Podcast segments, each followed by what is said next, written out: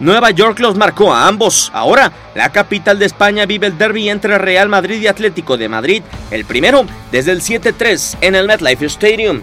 Nos metieron 7 siete, goles, no puede, no puede pasar, pero los jugadores sabes también ellos, ¿sabes? Están, están decepcionados también ellos, los primeros. Dos de los actores principales de aquel encuentro fueron Diego Costa y Joao Félix, el hispano-brasileño con tres goles y el portugués con su primera anotación con el equipo colchonero.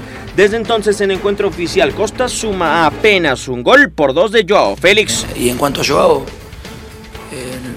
sinceramente lo veo mejor jugando de frente. Aquel fue el tercer encuentro como jugador de Real Madrid para Eden Hazard, en tanto que el jugador belga desde entonces solo tiene un partido oficial completo con la escuadra blanca.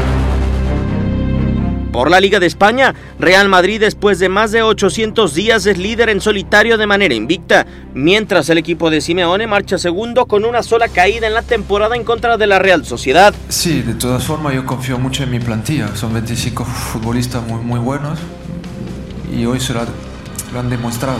Después de más de 60 días, Real Madrid y Atlético de Madrid se reencuentran en el derby de la capital ibérica.